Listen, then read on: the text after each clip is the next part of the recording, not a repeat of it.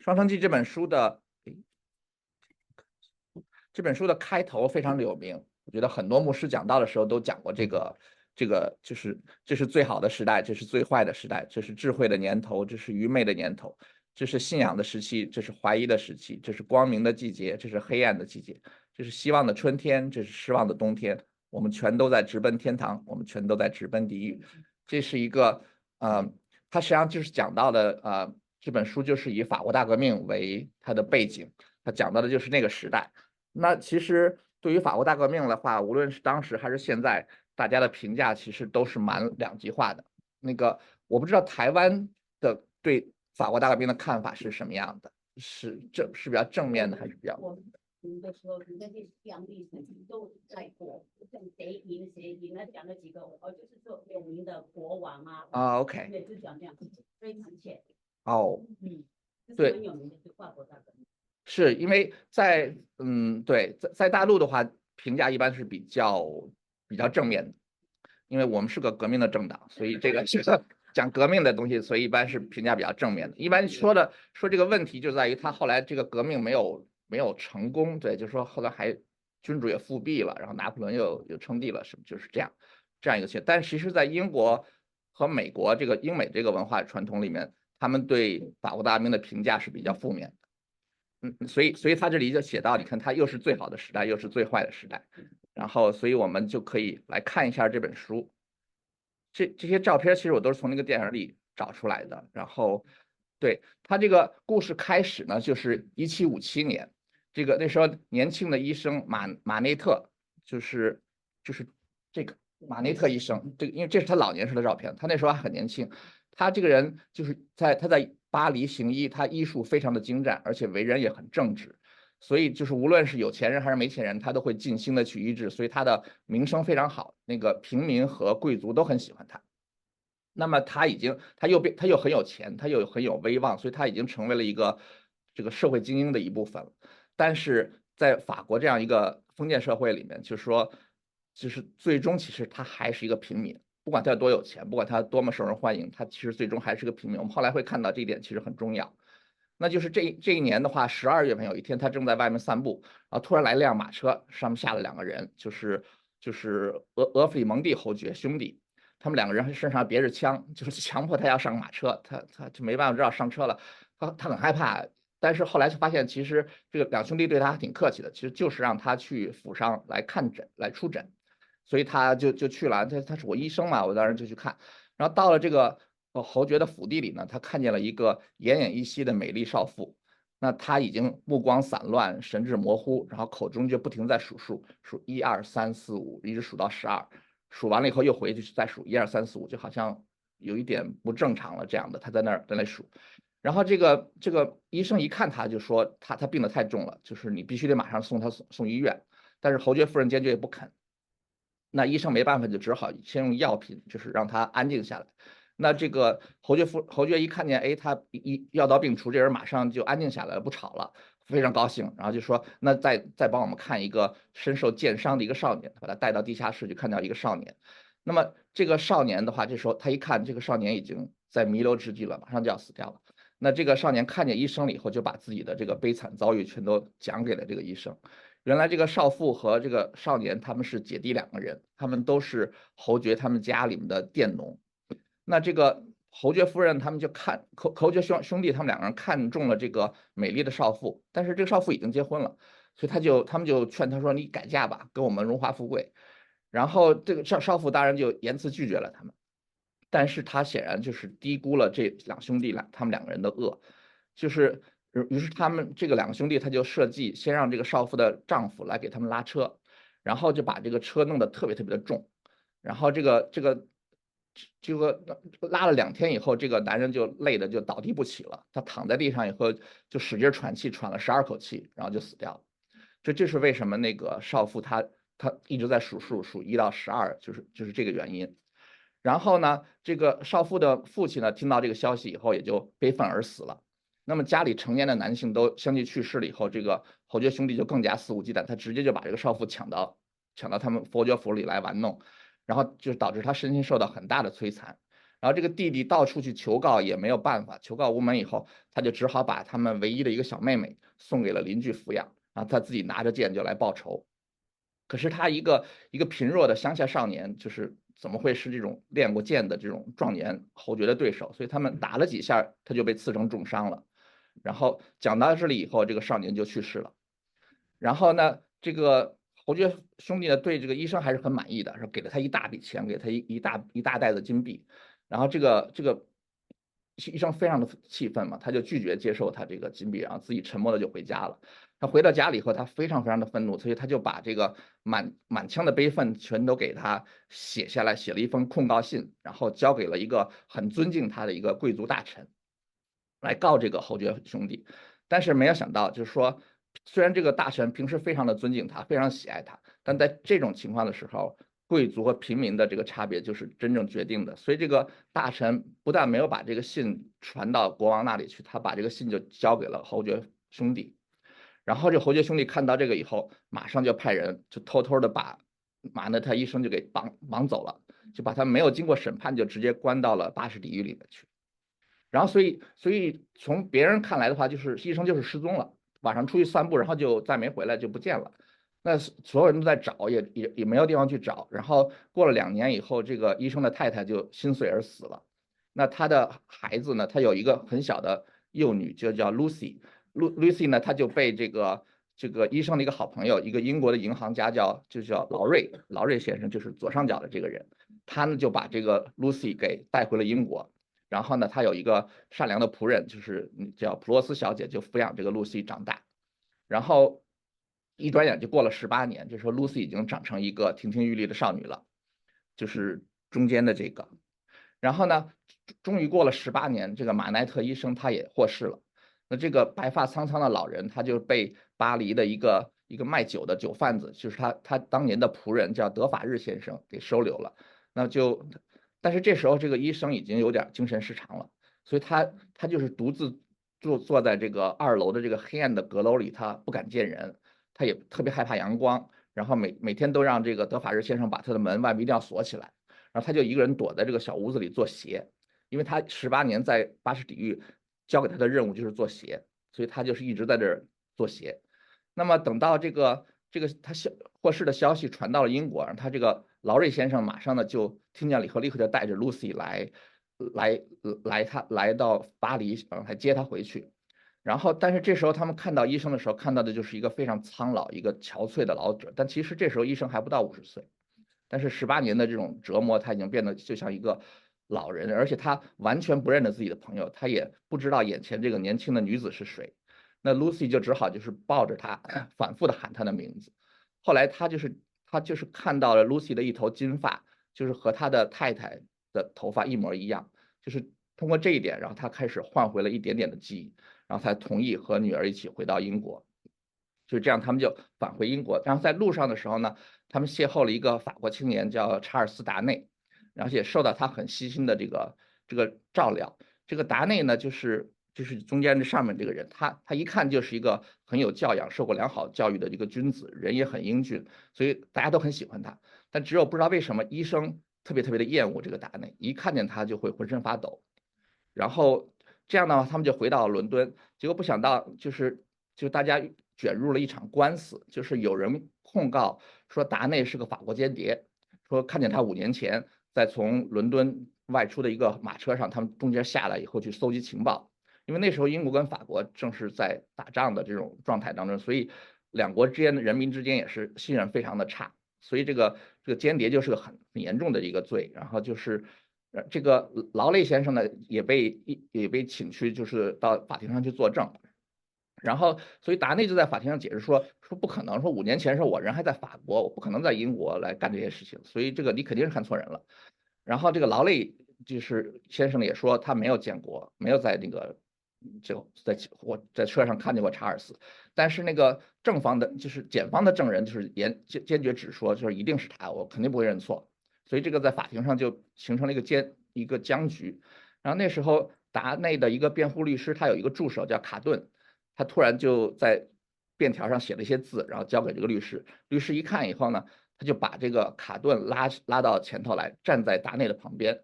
然后这时候大家突然一下子注意到，说这个达内和这个卡顿两个人长得几乎一模一样。那当然，当然达内看起来就是一表人才，这个这个仪表堂堂的样子。这卡顿的话，他穿着律师的袍子，然后扣子也都没系，然后好像昨天晚上喝的酒还没有完全醒过来，所以大家看起来说不觉得他们像，但是你仔细把他们俩站在一起一看，觉得非常非常的像。然后这个律师就去问这个证人，就说你能确定你五年前看到的那个人是这个人而不是这个人吗？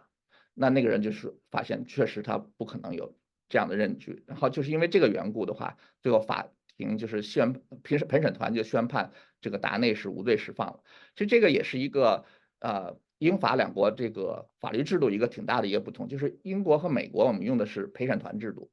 就是说你你要说一个人有罪的话。需要是这个控告的人来证明，就是你来提供证据来来证明这个人有罪，然后同时就是要要 beyond reasonable doubt，就是说我要证明到一定程度，就是说任何有道理的怀疑都会被你这个证据所消除，那么我们就知道他是他做的，那就把他判刑。那法国是不是这样？他们大陆法权他们是法官来说了算，法官听了你们所有人的这个证词以后，我就来决定你你是不是有罪。所以这这其实也是个蛮大区别，但是经过这件事情以后呢，达内和卡顿两个年轻人就都成了医生府上的常客。那么医生呢，也在这个露西的悉心照顾之下，开始慢慢的就好了起来。他有时候清醒过来，他还可以出去给别人看病，所以他们一家的生活也渐渐的好起来。但是医生总是对这个达内不不不友善。那么慢慢后来大家才知道，原来达内就是侯爵的儿子。那么他他深受这个启蒙思想的影响，所以他非常痛恨自己的家族，他非常痛恨这个贵族的这种身份，所以他他他拒绝了这个财产的继承权，也也拒绝了这个贵族的姓氏，他一个人搬到了伦敦来当一名法法语教师。所以呢，他在和这个马奈特一妇女的交往当中呢，他和露西产生了很真诚的爱情。那么这时候这个医生就陷入了一个困境，因为这个。这个是仇人的孩子，因为这个这个侯爵兄弟对他的伤害是非常非常的深，这个这个伤害是非常真实的，就是不是我可以说我宽恕你就可以 宽恕你，这个这个非常非常真实。他就是他，因为他失去记忆嘛，他他每次恢复一点点记忆，他就会想到很多这种新的痛苦，这个痛苦就会让他就陷入一种癫狂的状态，他就会一个人又跑到楼顶上，关把自己关在一个小黑屋里，在那儿做鞋。就是他，就是经常会陷入这种状态。那么，但是他现在看到他的女儿和这个年轻人他们彼此相爱，那么就是他最后他决定就是把把这个痛苦、把这个仇恨放到一边，就是他决定要给埋葬过去，然后同意了他们两个人的婚事。所以婚礼两个人婚礼以后呢，达内和露西两个人就出去度蜜月了。然后这个马奈特就医生他就经历了他最长的一次癫狂，他一个人把自己关在一个。小黑屋里做鞋做了九天的时间，就是完全没法面对这种这种伤痛。那这时候他的老老朋友这个劳瑞先生就来，就是来陪伴他。然后劳瑞先生跟他讲说：“你不能这样，就说你这样会毁了你自己，也会毁了你的你你女儿的一生。”然后呢，他们两个人一起就是在这个劳瑞先生的劝导和陪伴之下，他们最后终于决下定决心，把做鞋的这些东西全都给烧了。然后等到这个蜜月，两个人。蜜月回来以后，露西在看见她父亲，好像她父亲好像已经完全康复了，所以非常非常的高兴。那过了几天以后，这个卡顿也找上门来了。原来这个卡顿他也深深的爱着露西，但是他他知道他没办法跟达内相比，就是他他他就像他好像就像个醉鬼一样，整天喝酒，然后就是就是一看就是那种女孩子不会给他托付终身的人，所以他就跟这个露西他表明了他的心迹。然后他祝福他和达内，然后说神没有给我机会让我为你带来幸福，但是我发誓一生会来守护你。那这个 Lucy 也很深受感动，所以他晚上他告诉达内说，以后我们能不能对卡顿好一点？然后就这样的话呢，他们就在英国过着还算不错的生活。后来这个达内和 Lucy 他们生了一个小女儿，然后这个卡顿就成了他女儿最喜欢的玩伴。然后就是他们过着蛮好的生活，但是在在法国的时候呢，就是达内他的父母相继去世了，那他的叔叔就是这个继承这个就是这个俄弗雷蒙蒂侯爵，他继续为非作歹，然后有一天早上他就他就不知道为什么他就叫他的马车夫开着他坐着他的马车就在这个非常拥挤的街道上就是疯狂的疾驰，然后结果果然就是马车撞死了一个孩子，然后那个孩子的父亲当然就非常非常的痛苦，然后他就像往常一样，他就从车里扔了一袋金币出来，就是扔给这个这个马车夫，这这扔给这个这个孩子的父亲。那孩子夫人当时就想冲上来跟他拼命嘛，然后这个德法日先生赶快把他拉住，就说你现在上去就是送死，就是说你不不要不要做这件事情。然后呢，这个这个侯爵就准备走了，突然间有一有一枚金币被人用力扔回了马车上，他回头一看呢，就是这个德法日太太，就是德法日先生的太太。然后呢，他。他顿时大怒，因为这让他想起了当年马内特医生拒绝他的贿赂、拒绝他的金币的事情。就是说，因为在他的世界观里面，这世世界上所有的事情都可以用金币摆平的。那现在发现这些他最瞧不起的人，居然会把敢把他的金币扔回来，所以他非常非常的愤怒。他觉得他停下来，他就大骂关，就是在场的所有人，就说你们这些平民怎么怎么样。他在那大骂，骂完了，然后他扬长而去。然后过了几天以后，就是有人发现侯爵被人刺死在自己的家里，然后这个凶手呢，他用刀留了一个纸条在他的旁边，上面写着“送他下地狱，雅各宾派留”。就是雅各宾派，大家如果看过这个历史的话，就说雅各宾派实际上就是法国大革命里面一个最激进的一个革命团体，就是到了大革命的后期，他们掌权，然后就是导致了这个大革命中最可怕的这个 白色恐怖的这段时期，所以他他们是比较。比较激进的，就是要要暗杀呀，要要搞革命的这些人，然后所以这场暗杀就引起了轩然大波，就是这个泥腿子现在敢杀贵族了，这个大事不好，所以所以就派了政府派了好多好多的军警来，然后他们很快抓住了那个孩子的父亲，就把他给绞死了。但是你就可以想象这件事情发生了以后，这个这个革命的这个风暴已经是无可阻挡，就是所以这些雅各宾派的人，他们实际上就是在德法日先生那个酒店，就是他们。革命活动的一个联络点，然后这个德法日太太呢，她就是就是小说里就有这个细节，她在那整天在那织围脖，织那个围巾，她就是把那个就是这个坏这个贵族的罪行都都给它变成不同的花纹，她给它系在这个围巾上。那后来我们才知道，这个德法日太太她就是当年那个姐弟两个人的那个小妹妹，他是他们家唯一一个幸存下来的人，所以所以他的仇恨其实他对侯爵。兄弟的仇恨其实真的要比医生还要深，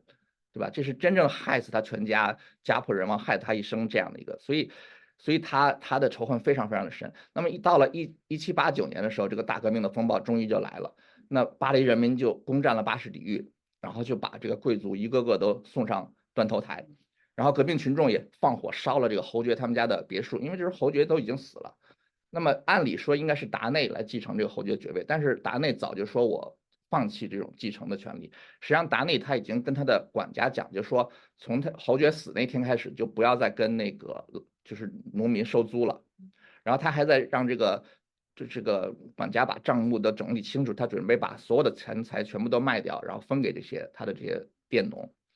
但是这时候革命群众就不管这一套，反正就把。抓不着侯爵，抓不着他儿子，就把这个老管家给抓起来了。就是，然后就送信来告诉这个达内说：“你赶快回来伏法，然后否则我就杀了你这个你这个管家。”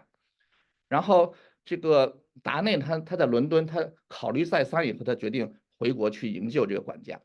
因为他想就是说我一天侯爵也没有也没有答应过，我我从来没有做过任何剥削压迫这些佃农的事情，对吧？他们没有理由。要跟我过不去，对不对？我回去跟他们讲讲道理就就可以了。所以他就回国了，然后一回国第一天，马上就被人抓起来了，就关到监狱里去了。这这这故事就让我想起那个金庸的《天龙八部》，我不知道大家有没有看过。《天龙八部》里就是天下英雄都要杀萧峰，对吧？然后他结义兄弟呢，段誉呢，就是为了义气嘛，就说我要跟大哥在一起。然后他就跟萧峰说说你不用那个分心来来照顾我，说这些人和我无冤无仇，他们如何便来害我？然后萧峰听了这话以后，就就觉得这个书呆子的弟弟就是很可笑，他就他心里就想，就是说，如果无冤无仇就不加害的话，那世上的种种冤仇到底从何而来？其实我我不知道大家是不是有没有佛教的高手在这里，就是说，因为这是我一直不太理解的一件事情，就是说佛教讲的就是说，你你你现在所遭的罪是因为你以前所犯的业，对吧？你现在很很很受祝福，是因为你以前做了很多好事。对吧？是有这个轮回的这个想法，那那那那最早的这些业是从什么地方来的？就是我一直没有明白的一件事情，对吧？如果如果你我做好事都是得好报，然后那这个这个第一件坏事是谁干的？这是这是我一直不太，但当然这个这个，人家大师一听到看到这种理工男的这种想法，可能一脚就把我踢到一边去，所以我也不太清楚。但但其实这个就是这样，就是说这个达内他也是这种想法，我从来没有干过坏事，你们为什么要审判我？结果他回去以后就马上就被抓起了，革命群众才不管这一套。然后所以这个陆续妇女他们马上就从英国赶回来，就想来营救他。那这个这个医生呢，他就是一边在那个在群众当中去行医来帮助这些穷人，然后一边呢去帮去打探这个达内的消息。然后露西呢没办法，他只能跟着他女儿一起守在这个旅馆里焦急的等待。然后有一天，这个德法日太太就来来拜访，然后呢送来了医生的字条，说那个达内现在在监狱里，真是暂时还没有安安全无恙。所以呢，露西露西暂时就放下了这个担忧，然后他就直接恳求这个。德法日太太说：“你不要去做这个对达内有什么不利的举动。”然后呢，这个德法日太太就义正言辞地跟他讲，就说：“当年我们被这些贵族所迫害的时候，可从来没有得到过像达内这样的关注，从来没有人出手来去想要帮助过我们。”所以他就跟这个露西就讲，就说：“你不能只想着你的小我，对不对？你不能只想着你自己家的这个，你要想到这个全社会的这个。”我觉得跟我们小时候受教育是一样的，对不对？就是你你你不要那个小家要服从大家，你你你要想到阶级的这个这个这个东西，你不要只想到你自己家。然后教训他一顿，然后就走掉了。然后这个达内呢就被关在监狱里关了一年三个月。然后这时候情况其实就越发的严重了，就是这个雅各宾派不仅砍了国王和王后的头，然后他们开始砍彼此的头了，就是雅各宾派的人开始砍自己人的头。这个就是一个很有名的话，就是说革命开始吞噬自己的儿女，就是所有的革命到最后他们会开始吞噬你这些搞革命的人。然后这时候终于等等到一天，这个达内要来要来宣判了，然后呢，就医生呢就对这个达内做了激情澎湃的这个辩护，然后他真的感动了这些在场的人民群众，因为他他这些年他一直在帮助这些穷人给他们治病嘛，所以他的声望非常非常的好。他做了这个很有效的这个辩护以后。人民群众都都非常激动，然后就说就宣判达内无罪，然后就让他回到了妻子身边。然后好了，大家觉得就很好，赶快跑吧。然后结果没过几个小时又来了，然后就是他们又把达内给抓起来了。然后这个警察解释说，这次控告达内的是德法日太太和马奈特医生。然后马奈特医生糊涂了，说我没控告我女我女婿，我不刚替他辩护吗？然后呢，就是发现原来就说。当年医生被关在巴士底狱的时候，他就是用用血写了一份血书来控告这个这个侯爵他们，然后他他当时非常的激愤嘛，所以他在他的血书上写的说，我控告这个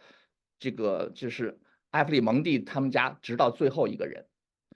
嗯嗯，对，这个达内就是他们家的最后一个人，所以他就说就就是这个通过，然后然后很快又发生了这个。这这个又又开始去去去这个嗯宣判，然后德法日太太那天就控就是控诉了这个侯爵一家这个滔天罪行，然后这个群众的怒火完全被点燃了，大家就是喊判他死刑，判他死刑，就像就像当初这些人跟跟主耶稣讲，就是说钉在十字架那时代，就是说人民群众他们的情绪非常容易被各种各样的言辞来来来来给鼓动起来，然后。然后就喊判他死刑，然后法庭就判达内死刑。露西听到这个结果以后，立刻就就晕过去了。然后这时候刚刚赶到法国的这个卡顿，他就扶起露西，然后带着他和医生一起回到寓所。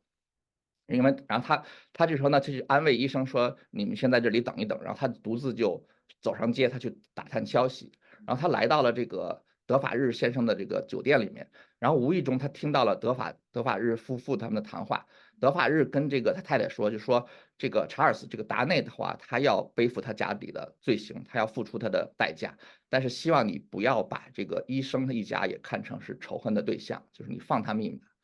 然后，但是德法日先生说，德法日太太不同意，他就说那个他已经发过誓言，就说一定要把这个侯爵一家全部都族灭，然后才能，因为现在杀了达内也不行，因为他还有个女儿，所以他一定要就他一定要把他们全家都杀光。然后这个卡顿听到这个消息，就知道这件事就没有回转的余地了。然后他就赶快回去，回去了以后呢，他就是啊，就是告诉这个劳内说：“你赶快明天早上你就带上医生一家呢，就是租一辆马车，然后你在马车上给我留一个位置，然后你们就不要回旅馆了，你就待在马车上，然后等我一回来，我们立刻就逃走。然后呢，他自己一个人呢就去了那个监狱，然后他他认识那个狱卒，所以他就贿赂这个狱卒，他他进入了，对他进入这个监狱以后，然后在监狱里发现达内正在给医生和露西写写诀别信呢，然后他呢就用麻药把这个达内给弄昏了，然后把这个达内交给这个狱卒，让这个狱卒带着这个达内去马车那里去找那个医生母女，然后他自己一个人留在监狱里，因为他跟达内长得一模一样嘛，所以他换上衣服以后，他就自己待在这个监狱里来等候他最后这个命运。那这个医生和露西呢，就是等在马车上，然后看见看见来了一个人，他就以为这是卡顿嘛，就带着他就马上就逃跑，就就回伦敦。然后直到到了路上，然后达内苏醒过来以后，哦，他们才明白到底发生了些什么事情。然后就在与此同时的时候呢，这个德法日太太。她呢就来到了医生的宿所，她她她决定要她要杀露西和她的女儿，然后就发现这个屋里就是凌乱不堪，已经没有一个人了。这时候他正好看见了那个劳瑞家先生家那个女佣那个波西小姐，波西小姐一看见特丽莎手里一手拿着一把刀，一手拿着一把枪，就就非常愤怒嘛，就说你你都把人家逼成这样了，你还要来赶尽杀绝？然后俩人就吵起来，吵了几句就就打起来了。然后就是在争打当中，就一不小心，这个枪就走火了，然后这个德法日太太就被自己的枪给打死了。然后，然后另另一方面呢，就是与此这个发生这件事的同时呢，这个有五十二个当天革命的祭品，坐着五十二辆囚车，就是要到这个巴黎的那个协和广场去砍头。就是我不知道大家去巴黎的话，有没有去过那个协和广场？它就是在卢浮宫和那个凯旋门正中间。是一个现在有一个很漂亮的花园，有很很漂亮的喷泉，然后有一个方尖柱，就是大家旅游都很喜欢去的地方。这个地方当年就是砍头的地方，就大家就是所有人都是拉到那个地方去砍头。然后这个卡顿的话，他在路上他还在安慰一个跟他一样负有这个莫须有罪名的一个女裁缝，他跟他说我们会得到天赋仁慈的偏宽恕。然后他就走上这个断头台，然后。后来，这个露西就知晓了这个卡顿的这个牺牲以后呢，她非常的悲伤。然后她后来跟这个查尔斯他们俩生了一个儿子，他就给他命名为卡顿。这个就是这样。然后这个书的结尾，这个书的结尾的时候，就是狄更斯他用卡顿的口吻说：“他说我看见雅各宾派等一长串的新的压迫者在旧的压迫者的毁灭当中崛起，我也看到一座美丽的城市和一群聪明的人民。”他们在这个废墟当中升起，看到他们的奋斗和牺牲、失败和胜利、赎罪和得救。我也看到我的故乡英国的和平、繁荣和幸福。然后他说：“我看见他，就是露西了。我看见他怀里抱着一个孩子，那个孩子是以我命名。我听见露西用温柔而颤抖的声音给孩子讲我的故事。她说：我现在所做的远比我以往做过的一切更美好。我将要得到的安息远比我所知道的一切更甜蜜。”像我想一本书有这样的开头和这样的结尾，中间不管写什么都已经都可以不朽了。我 觉得这个就是这是我见过就很少有的写的非常好的开头和结尾，就是非常非常的嗯对，因为狄更斯的书他的情节不是那种特别 dramatic，他他可能有时候你觉得读起来可能没有雨果的书那样，就是或者金庸的书那样那样好看，但是但是他的笔触非常的。非常的温暖，就是很就是很善良的，这个我觉得这是比较少，嗯，就就是我很喜欢的一个一个地方，对，所以这个这本书故事就是这样，就是大家或者看过或者是听到的话，就是有什么想法或者有什么问题。对，所以我这边看了，我觉得第一个就是医生，他真的不容易。好，对对，他对，而且他他就是莫名其妙被关了那么多年，关到人都疯掉了。对，好，然后呢，出来之后呢，他这个朋友，所以说这里面有好好这么多位这样的好人，嗯嗯，对，是一个一个帮助一个。那到后来呢，就是他要放下对这个这这这两个兄弟，哦，这公爵伯爵兄弟对他的残害，这真的是是的，是的。结果这这个。我就觉得这人的本性，他做不到是很是真的，但是是的，是的，嗯，劳瑞这样子开导他，这是不容易。对。好，那最后到后来就是这个太太，她仇恨，他的仇恨，但他的仇恨在他的立场也没错啊。对啊是啊是的被灭门呐、对，所以这种人性的挣扎，我觉得这部电影真的小说啊写得非常好。对到后来看到卡顿，我真的看到掉眼泪。是是是这是最伟大里面的基督的对嗯，基督的精神。对，对，我觉得这个书里一个很重要的一个主题就是这个宽恕和复仇。是，这个医生和德法日太太他们都有，他们都有世界上所有的理由，他去仇恨这个人，这个是非常非常真实的。就是我们说这个医生他最后会愿意让达内和和露西结婚，其实这是个非常非常不容易的事情，因为不是简单的说我宽恕你就可以宽恕。当他他每次看见他女婿的时候，这个女婿长得和他的仇人几乎一模一样，你每次看见的时候，你这个心里是肯定是会很膈应，对吧？这个这个是非常真实的一件事情，所以这个宽恕其实是非常非常的不容易。但是就像艾米丽你讲的，就说这个医生他其实是很幸运的，因为他有女儿的爱，然后他有一个忠实的朋友，就是有这些人来帮助他，然后使他能够从这个痛苦当中能够走出来。那最后这个宽恕，其实它最后带来的是释放，就像刚才长老讲到讲的说，什么是真正的自由？对，其实对这个自由，其实我们这个世上没有人是自由的。是对你或者被这个东西所束缚，你或者被那个东西所束缚。那其实唯一你能选择的就是你到底被什么来束缚？你是被那个好的东西来束缚，你是对那个爱你的人来束缚，你还是选择被这些其他的东西？其实仇恨这件东西，它一个一个很大的一个一个问题就是说它它实际上是一种束缚，它就是说你会变得你你你会把自己关在一个监狱里面。这件事就是就很明显的这个例子，就是马这个医生他会把自己关到小屋里去做鞋，就说这是这这这是一个非常非常清晰的一个一个一个隐喻，因为好像只有在那种完全黑暗当中、完全孤独当中，他好像可以忘掉他这些痛苦，这这是他唯一的一个解脱的方法。那么其实当你能够做到这个宽恕，在这个爱的帮助之下去做到这个宽恕的时候，那你就真正使自己得到解放。所以他可以最后把他做些东西烧掉。那其实昨天我们查经那个读经群里面也讨论这个宽恕的问题。我觉得啊，小红师母她讲得很好，就是说你你你你没有被医治的时候，你其实没办法谈宽恕，对吧？你最多你就是嘴上讲一讲，就是你只有真正被耶稣的爱所所医治的时候，你才可以有完全的这种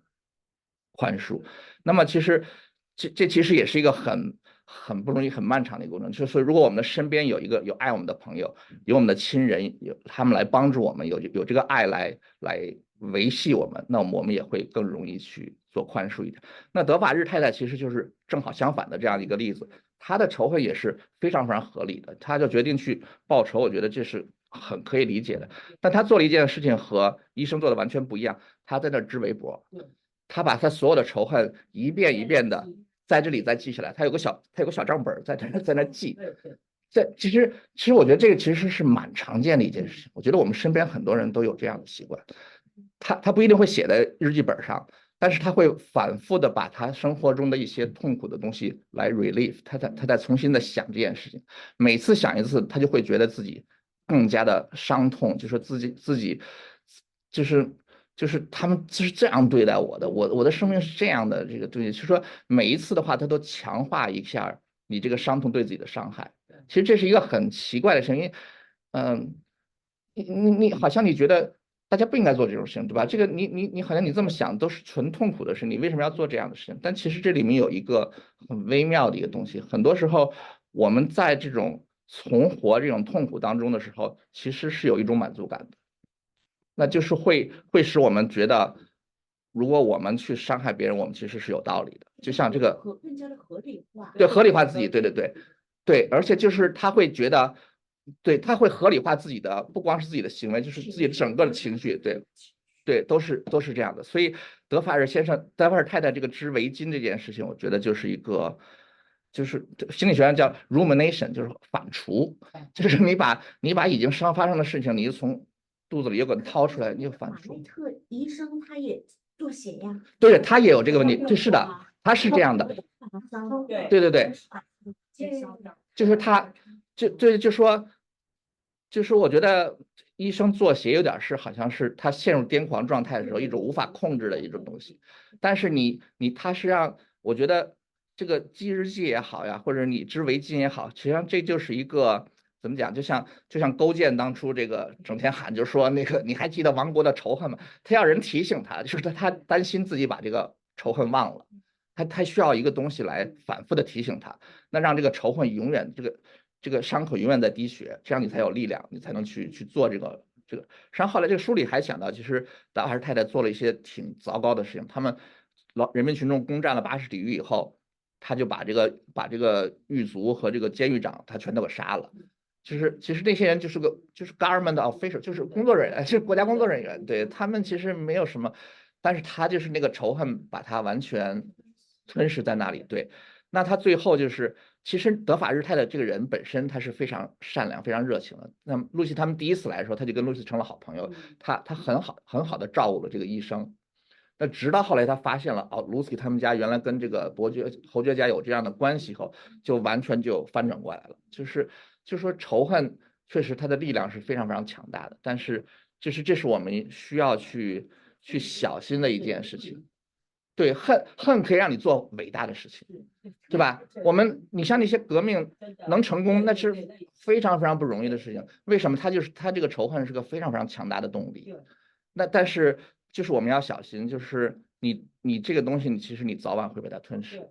所以这是一个，就说宽恕是一件非常非常不容易的事情。有时候你会觉得不合理啊？为什么我要宽恕他？他这个人他这么坏，他应该受报应啊？为什么我要去宽恕他？但是我们哪怕只是从自己的角度来讲的话，就是从释放我们自己的内内心的角度来上，就是宽恕也是一个值得我们去做的一件事情。还有哈，今天在听长老讲到，长老讲到林肯那件事。我我就然后我就马上想到这啊，对，马上想到我把它连接起来，这这是多么不容易啊！你看他林肯，他身为一个呃呃一个国家的领袖，他他竟然这个是这我们现在人都可以学习，嗯，对对对，气都写上去，然后走到抽屉里面，哎，对，过了你就忘记了，所以我就想到昨天看这个影片啊。就是医生在劝这个医生，呃，那个瑞在劝医生一样，他是做鞋，他是在那个关在里面这种劳役，嗯，变成说在那个劳役里面的，他可以稳定他自己的情绪。他跟这个德发日太太不一样，他这个太太他是在累积他的对恨，是，好，所以每一个累积的越多，所以不一样。所以我觉得，哇，那个林肯真的很伟大。对。长老讲的这个这个东西很有用，我我以前有个应用，就是你每次有了这个买东西的 urge 的时候，你把它放在 Amazon 的那个购物箱里以后，你不要你不要拆 card，你明天再来拆 card。通常通常第二天以后你就不想再买东西了。对，告告诉姐妹们可以省很多钱。我们也这样。对对对对，也有可能，这都是我们我们跟张老师。等到明天，等到明天那个 discount 就没有了。因为有商量有对对对对对对对对对对对。OK，我们就是我觉得这本书的第二一个很很重要的主题就是救赎。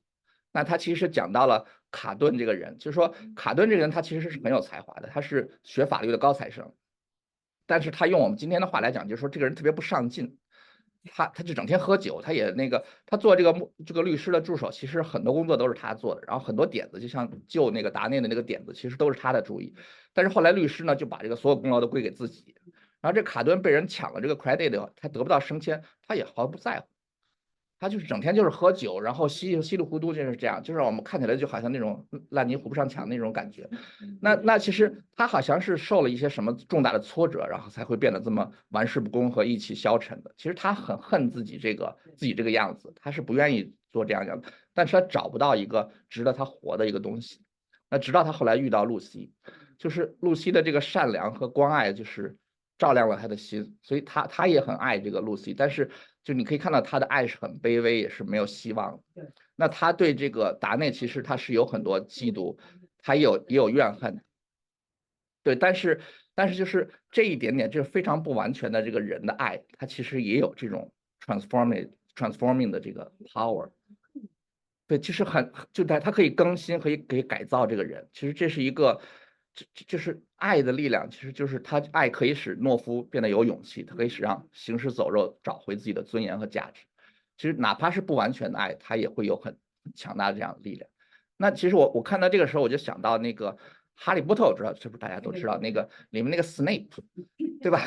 那个 Snape 写到最结尾的时候，他是作为一个英雄来来写的，就是说。但实际上，如果你看了这本书，你尤其你从第一本这么一年一年看下来的话，你就会觉得这个 Snape 人这是 pure evil，这个 这个人绝对不是好人，他他他真的是非常非常的 evil，他他心里非常的黑暗，他有非常非常多的这种就是欺负别人啊，就是以欺负别人为乐呀这种东西，他是个非常非常坏的人。但是他为什么能够成为一个英雄？就是说他有那个对对 Lily 对对哈利的母亲的那个爱，这个爱是他从小。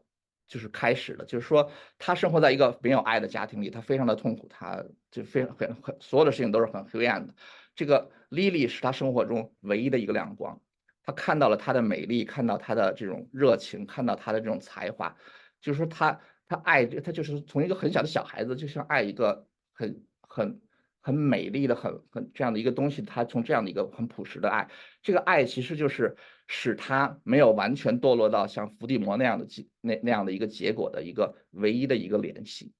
其实我觉得这就是就是这就是爱，就说一个人的话，无论他像 Snape 这么坏，或者说是像卡顿一样这样的潦倒的话，只要只要还有一点点的爱，他如果还有爱，还能还有爱的能力的话，他就还有救。就是他还有被救赎的这样的可能，所以我们其实看到卡顿他从他的这种行尸走肉生活中被救赎，其实就是这样一个一个对对善的对美的一个追求。其实其实我们的爱都是神对我们的爱的一个一个 mirror，一个一个影像，对不对？其实我我们的爱都非常的不完全，但是我们这个爱的来源其实是从神那个完美的爱当中来的，所以我们的爱就算是非常的卑微，非常的。这个不完全，但是也常常可以起到一个改变人生的一个一个能力。那么后来就是变成了这个救赎的卡顿，他就是最后愿意牺牲自己的生命去救自己的情敌，让他就说这个就是一个，就像约翰福音里讲的，就是人为朋友舍命，人的爱心没有比这更大的。其实这是一个，这是一个非常，嗯，怎么讲？就说他他不是因为他要救达内。对，达内是他的情敌，他跟达内也算是朋友，但是不是不是那种为了他的会会舍命的这样的一个，他就达内是为了露西的幸福，他他跟露西讲说，我没有能力带给你幸福，但是我我发誓我一生会来守护你，他是来做这件事情，就是说他的他的爱实际上就是说就是说他不是一个完全是从自己的角度，就是说我做这件事情对我自己有什么样的收获，有什么样的，他就是为了这个。更高的这个东西，其实因为他他爱露西，他为了就说就说这个爱实际上最终的就是说我们爱都是说我们做一些事情让别人得益处，但是一个很大的一点区别就是说我们做这件事情的目的是什么？就真正的爱的话，就是我们做一些事情让别人得益处，是让别是为了别人的缘故。那么这点其实非常非常的不一样。我们很多时候我们也会爱我们的孩子，但很多时候我们的爱。我们这样，我们做了牺牲，我们做了这个努力以后，我们是为了自己的缘故，对吧？我们希望这个孩子为我争气，我们希望这个孩子他这个，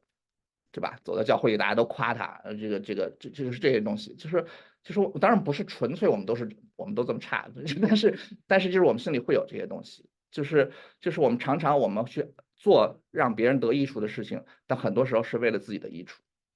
那那其实这个就是爱还不完全的一个一个表现。我觉得像卡顿做到这个地方的时候，就是他真的他跨过了这一步，他做这件事情让达内得益处，为目的就是为了达内，为了露西的缘故，完全不是为他自己的缘故。那所以他后来他上断头台的时候，他在嘴里他在念，他说：“生命在我，信我的人虽然死了，也必复活；凡活着信我的人，必永远不死。”这是主耶稣在约翰福音十一章二十五到二十六节。所讲到的，所以就是在在这个在最后他的这个救赎的行动当中，像卡顿这样的一个小人物，他和人类的救主在这个牺牲的爱里面当中，他们得到了统一。他们两个人都可以讲这句话，就说就说他，所以他他还能够在上断头台之前，他去安慰跟他一起受难的这个女子，他说我们会得到上帝恩赐的状态。我觉得这个就是就是。嗯，讲救赎的故事，我觉得讲到这个程度就是非常的、非常的彻底。他其实他他点出了他和主耶稣的这个相似处，就是我们我们人去效法基督，就是效法到这个程度的话，就是我们在牺牲的爱当中，我们可以和基督能够合一。其实我觉得这就是这个这个书特别呃和现代很多讲救赎的这些书好像不太一样的地方，非常感人。然后还有一点，其实就是《双城记》它打这个这个嗯，狄更斯他的很多思考，就是说他讲到其实就是一个就是面对这个剥削和压迫，然后有两条道路。是法国法国为什么会革命？这个其实大家看了这书以后觉得很，这贵族太坏了，就是 必须得革命，对吧？这个太坏了，这些贵族。然后但是其实在当时的英国的情况也没有好太多。英国那时候已经就是贵族的声望已经很很弱，基本上是资本主义国家。但是他们对老百姓的这个盘剥，其实我觉得比法国还要还要残酷。就是狄更斯那个年代，英国人的劳工他们的平均寿命只有十七岁。你想想，我们孩子十七岁时还不能上，还不能还不能去打工，他们的职业生涯已经结束了，有一半的人都已经死掉了，就是因为。他们的工作环境特别特别非常非常差。你看到狄更斯很多小说就是无独孤儿啊，然后这个这个就他讲到这，他们就是八九岁就开始就开始工作，然后比如下矿井下去挖煤，然后就挖煤，然后根本就英国的煤矿里面就是放一只小鸟，放一个这个金丝雀，因为这个煤气一出来，金丝雀就先死了。他们就是靠这个东西，这是他们的 safety。guard，这这这这小鸟还没死，你们就继续给我挖，那这个这个东西非常非常的不靠谱，这就是所以矿难非常非常的多，就死人死的非常非常多。其实你想，在法国的农民，他们其实不至于平均寿命那么惨，他们的他们的生活其实可能会比英国的这些劳工生活还要好一点。但是就是很有意思的一点，就是说，同样在这种极端的这种剥削和压迫当中，这个两个国家他们采取了完全不同的。道路，一个国家就是进行了革命，一个国家进行了改良。那么另一方面，一个很不同的一点就是他们对待宗教的态度。那其实法国大革命就是非常明显的，就是他是对教会非常非常的敌对的。就是他呃，我我不知道大家有没有去过巴黎，巴黎有一个挺有名的建筑，很多人旅游都会去，就叫万神殿。那个万神殿其实它是一个，它它是一个新。新古典主义的这样一个一个，因为美国人对新古典主义不太感冒，因为在美国太多了，每个每个就国会大厦呀，然后每个州的这个政府的这个楼都是新古典主义的，所以我们都审审美疲劳了。但其实那个那个万神殿那个殿是大概是世界上最早的新古典主义的建筑之一，其实非常非常的美，它就是作为一个教堂来来建立的。结果它刚一建好，这个就革命了。革命了以后，这个这个四旧这个就就打打烂呀。然后这个一个古代的时候，那个教堂最美的一个地方就是他们那个玻璃，对吧？就是那个就是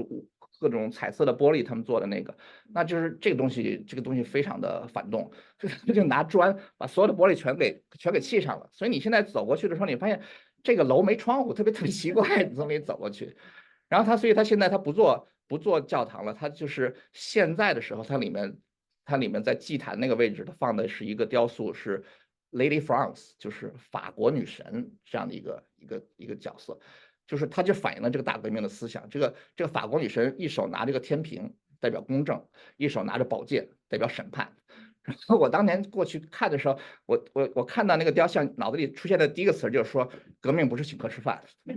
它其实特别特别明显，就是这个。这个绝对不是那个温情脉脉的这个这个东西，这个革命绝对不是请客吃饭。他这个这个这个女女神满脸狰狞，然后然后她手下那她她脚底下有好多有有有穿着这个像知识分子的，有穿着像军人的，有穿着像贵族的，他们就是雄赳赳气昂的，就是奔赴沙场，就准备去去革命了。就是这就是法国革命的思想，就是就是这样。那所以他们。就是在最早的时候，现在才是 Lady France。就是在大革命结束的时候，他其实他里贡献的一个人叫叫 Lady Reason，就是理性，就是理性来作为这个他们崇拜的东西。他们不再崇拜上帝了，他们现在崇拜理性。因为启蒙思想的一个核心嘛，就是就是我我们不再需要宗教，我们不需要你们这些迷信啊什么东西，我们有理性，我们可以解决所有这些的问题。所以他就放了一个一个嗯。女 Lady Reason 放在那个祭坛的那位置，其实你仔细想想，这是一件很奇怪的事情。就说，如如果真的是 Reason 的话，你需要这个东西吗？说那你到了这个店里以后，你你面对这个 reason，你你你做什么？你跟祷告吗？这个这个这个不跟理性这个没有关系的。王同时不是同时期吧，就是像王力宏您的那个，就说你自己内心的那个理性可以去，而不要去弄，不要去搞宗教。对，就说他这个想法是这样的，对，就是，但就说我就说他他在实践当中的时候，你你相信理性的话，理说我们就不需要万圣节，我们不需要这些仪式，我们不需要这些东西，大家大家平心气和坐在这里，大家讲讲道理，对我们讲道理就可以了，对不对？对，但是但是你其实看到法国大革命的结尾结尾的时候，他他的理性和他的这个革命的话，他真的给人民带来了自由和平等。其实就是一个一个很就是就是狄更斯他问的问题，就是说自由和平等能够从铡刀中获得吗？就是你靠这些杀人的话，你真的能够在这个废墟当中建立起自由和平等吗？其实我们看法国大革命，他真的杀得很彻底，把这个把国王杀了，把皇后杀了。把国王的儿子也给杀了，然后就是 就就没让你没有复辟的机会，但是后来人家还是复辟了。然后拿破仑自己就是披着这革命的外衣上了台，结果当了当了几年以后，转身就给自己加冕，自己变成皇帝了。就是这个这个就是就就是你你可以看到人的这个，就说理性是个很好的东西，就是我们非常非常需要的理性，就是在教会中也需要这样。但是你你你你，当你把理性变得像神一样的时候，你觉得它可以解决所有神宗教不能解决的这些问题的时候，你会发现最后的结果就是像法国大革命一样。其实就说启蒙思想，它其实不见得一定都是要反对，或者说革命不一定都是要反对宗教。一个很明显的例子就是说，跟法国大革命同时期的是美国的革命，对吧？在美国的革命，它也是在启蒙思想的思想下，它建立最后建立一个共和国。但是在美国的革命中，完全没有这种反教会、这种反宗教的这种这种想法，对吧？所以就是说，这个这个宗教和革命和改良这中间是没有什么必然的矛盾在这里，只只是不同的国家他们的社会的发展的情况。法国的话，最主要的原因就是他们的教会太腐败了，就是他们的教会，尤其天主教，他们他们的神学也不能说他们神学吧，就是说他们。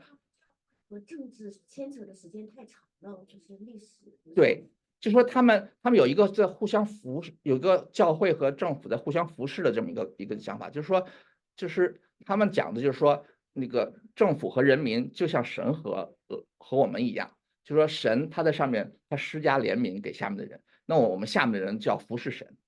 那那政府也是这个关系的，就是说国王的话呢，他施加怜悯，他他恩泽万邦。然后我们这些人呢，就要老老实实的，就是你该种地就种地，你该去做做铁匠做铁匠，大家就去服他，你不要想着那个，不不要妄想什么自己有一天会怎么怎么样什么的。他就是把这个等级制度用神的用宗教的方式来把它固定下来。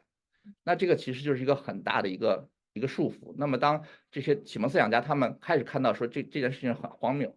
所以他们就开始反对这件事。那么反对这种思想的结果就是他们在反对教会。所以，所以法国革命它就特别明显，他们对对对教会就是到处砸教会啊，然后这个没收教会的地产呀什么的这些事情就特特别特别的明显。但是你你仔细去看看这件事发生了以后，其实你看法国它在从这个专制走向共和的这个道路，它走的要比其他国家更长，对吧？拿破仑被干掉了以后，路易十八又又。路易十几了，我都不记得。反正他又他又复辟，复辟了以后呢，他又被革命掉了。革被革命掉了以后，换上那个拿破仑的侄子，拿破仑侄子当了几天这个共和国以后，又又称帝了，然后又 又开始折腾。所以，对，是是这样。对，就是说，但是因为我们中国，对我们中国其实没有启蒙思想这么一个，没有没有这么一件事情。对他基本上就是真的，我们活不下去了。那不得不起了，没饭吃了。五对对，五四是这样的，所以五四之后，我们中国按理说是共和了，对吧？我们没有皇帝了，我们把皇帝干掉了。对对对，对我们对我们就是对这个这个就这个就比较复杂了。这个我 我们现在可能暂时就先先先不到先不到，但但就是我我想的就是就是说，当我们社会面对这种巨大的这种不公平这种。绝对发现这个社会是是很腐败，是很需要变革的时候，就是我们有两条路，有一个是断头台，有一个是十字架。那么这个事实上是我们每个对社会有责任心的人，其实需要去思考的一个东西。很多时候我们就觉得这社会已经没救了，必须得革命，必须得把这些人全部干掉啊，然后我们重新来，重新来建立起来。但是你真的能建立起来吗？你真的能够？当你用屠刀去杀了、铡刀杀了这么多人以后，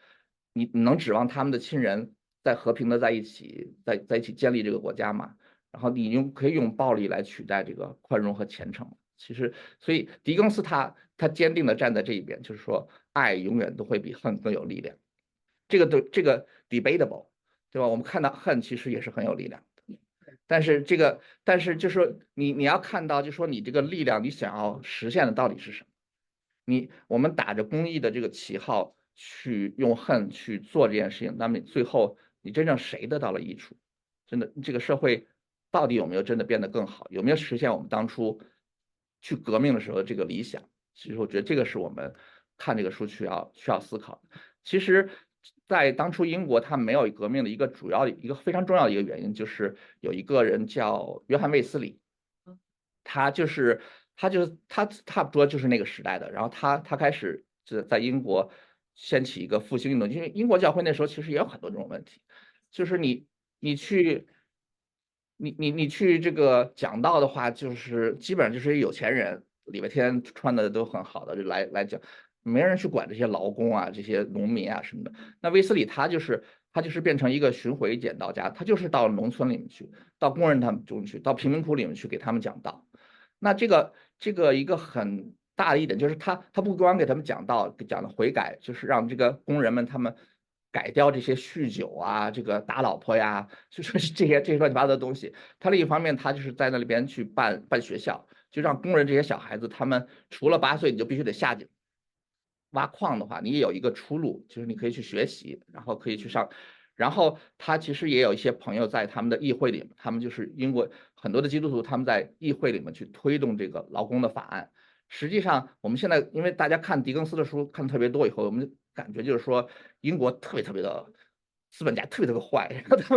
但实际上就是真正的这些劳工的法律，就是就是保护童工，所有这个这个一天工作的多少小时这些东西，其实都是从英国开始出来的。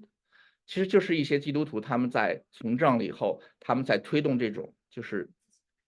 真正就是改良。对我们我们自己学就是说，他英国的这个工会总是成功不了啊，但是你要看到他其实他取得了很多很多的。的成就，所以就是就是你你就可以看到，就是说，嗯，很多人就讲说这个卫斯理这一套不行啊，就是你这个宗教就是就是老百姓的鸦片，对吧？你就告诉这个老百姓都不要就向往天堂，然后你不要去起来造反呀什么的，你就忍受你这个所受的。但他其实他做的不是这件事情，对吧？其实你真的从基督的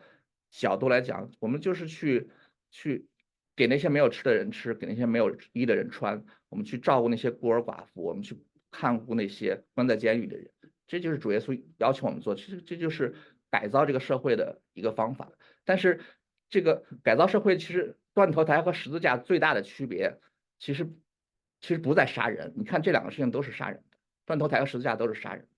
但是断头台的方法就是我砍别人的头来解决我这个问题，那十字架是我自己付代价。来解决这个问题，我觉得这个是这个是最大的一个区别的地方。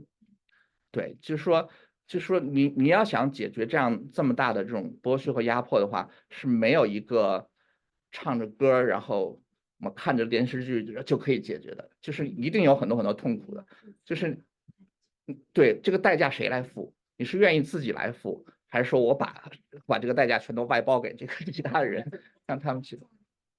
的话，他不像那个小说里面，他付出的生命就是这个约翰叫什么来着？约翰啊，卡顿啊，卡顿，他就是付出了他的时间、他的辛劳，可能是他的金钱，然后去做一些这些这种事情。那，好比好比那个断头台，最后大家都被杀死了。对，其实就是就是你你你把你自己的生命投入在什么样的一个事业当中，对吧？我可以我在你在十九世纪的英国，你有很多很多赚钱的方法。你到印度去，随便弄点东西，其实可以赚很多很多钱。对吧？但是这些人没有做这件事情，他们决定去为这些童工，去为这些人来来。其实以后我们有机会还会讲一个，就是说奴隶制怎么在英国到最后在全世界被被处理，也是也是这些基督徒他们在做这件事情。其实就是你你怎么去？对，就是就是我们把自己的生命投入在一个什么地方？是投入在一个利己，对我是利己呢，还是说我们要效法耶稣，我们去去做一点点的牺牲，做一点点的付出？